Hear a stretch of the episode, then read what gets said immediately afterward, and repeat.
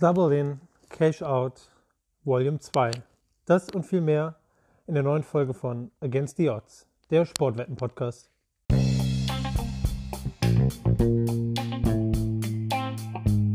Wir schauen heute wieder einmal auf die Darts und in Coventry ist die erste Runde des World Grand Prix gespielt und es stehen die Achtelfinalbegegnungen an. Und da schauen wir auf Devon Peterson. Und Devin Peterson, den wir hier schon als Turniersieger getippt haben, zieht hier souverän in die zweite Runde ein. Ja, denn Peterson besiegt in der ersten Runde José de Sosa relativ problemlos. José de Sosa spielte wirklich gute Darts, aber Devin Peterson war der bessere Spieler, war konstanter auf die Trippelfelder und auch konstanter beim Checkout und zieht hier souverän in die zweite Runde ins Achtelfinale ein. Und da bekommt das mit einem Spieler zu tun, der entgegen unserer Prognose Christoph Ratajski rausnahm. Michael van Gerven besiegte Christoph Ratajski, den Polish Eagle, in drei Sätzen zieht ja schlussendlich auch wirklich verdient in die zweite Runde ein, obwohl Christoph Ratajski sich ärgern wird.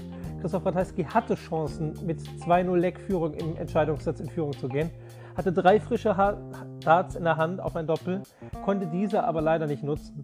Und so steht Michael van Gerven als Achtelfinalgegner von Devin Peterson fest. Und die beiden haben noch ein Hühnchen miteinander zu rupfen, denn Devin Peterson bezwang Michael van Gerven bei der Autumn Series in einem Halbfinale mit 6 zu 0 ließ MVG keine Chance. Und MVG wird sich hier nochmal steigern müssen, wenn er die Devin Peterson rausnehmen möchte.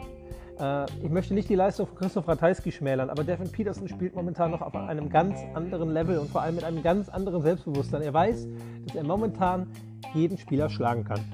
Und schauen wir uns die Quote an, da ist Michael van Gerven klarer Favorit. Aber wir setzen auf Devin Peterson, denn der hat eine 3,1 als Quote hier bei TPQ angeboten. Und ja, die müssen wir mitnehmen und loggen die ein. Denn für mich ist, glaube ich, klar, dass Devin Peterson hier Michael van Gerven rausnimmt. Das wird vielleicht ein umkämpftes Match und Michael van Gerven wird sich pushen. Aber schlussendlich ist es nicht genug. Michael van Gerven ist noch nicht so in Tritt, wie man es von der Green Machine kennt. Devin Peterson wird sich hier fürs Viertelfinale qualifizieren.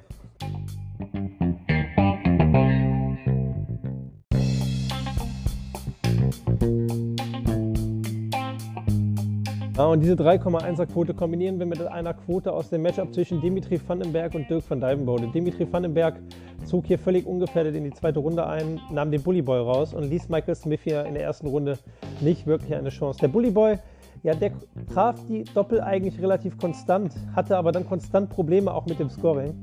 Und ja, das verwunderte dann doch etwas. Ist das Scoring doch wohl das größte Zugpferd für Michael Smith? Aber vielleicht liegt es an, an seinem schnellen Rhythmus. Vielleicht machten ihm diese konstanten Rhythmuswechsel deutlich mehr Probleme als Dimitri Vandenberg, der jetzt nicht ausgesprochen langsame Darts spielt, aber sehr überlegte und sehr gewählte Darts spielt und sich immer wieder Zeit lassen möchte und sich Zeit nimmt, um seinen Wurf anzupassen.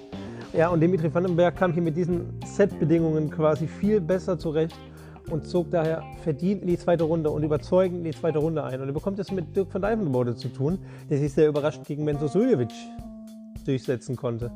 Ähm, da, äh, zu dem Matchup mit Menzo muss ich wirklich sagen, da fällt mir nichts anderes ein. Das war wirklich einfach ein schlechtes Spiel von beiden Spielern. Beide Spieler glänzten auf keinster Weise. Und ja, ich weiß gar nicht, wo ich da anfangen soll. Mensa Suljovic hatte konstant Probleme mit dem Doppel und mit dem Scoring, wirkte sehr unrund und sehr unzufrieden. Und Dirk von Dijvenbode, ja, da blitzte immer mal wieder die Scoring-Power von Dirk von Dijvenbode auf. Er hatte aber konstant Probleme, in die Legs reinzukommen, die Legs zuzumachen. Gab dann Menso nochmal die Chance zurückzukommen. Aber der war so sehr mit sich selbst beschäftigt und so unzufrieden, dass er die dann auch nicht nutzen konnte. Und dafür ist ja Dimitri Vandenberg einfach zu routiniert, um dann gegen Dirk van Dijvenbode in dieser Verfassung rauszufliegen. Und ja, Tipico sieht das genauso und gibt dafür eine 1,35er Quote. Und die kombinieren wir mit unserer ersten Quote und schauen uns jetzt zuletzt das Matchup vom Wizard an, von Simon Whitlock.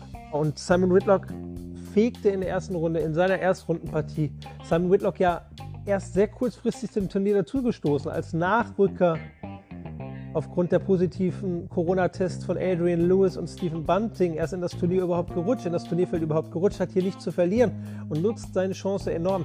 Spielte ein Average im 100er-Bereich gegen Chris Doby und ließ hier wirklich keine Frage offen, wer am gestrigen Abend der bessere Spieler war.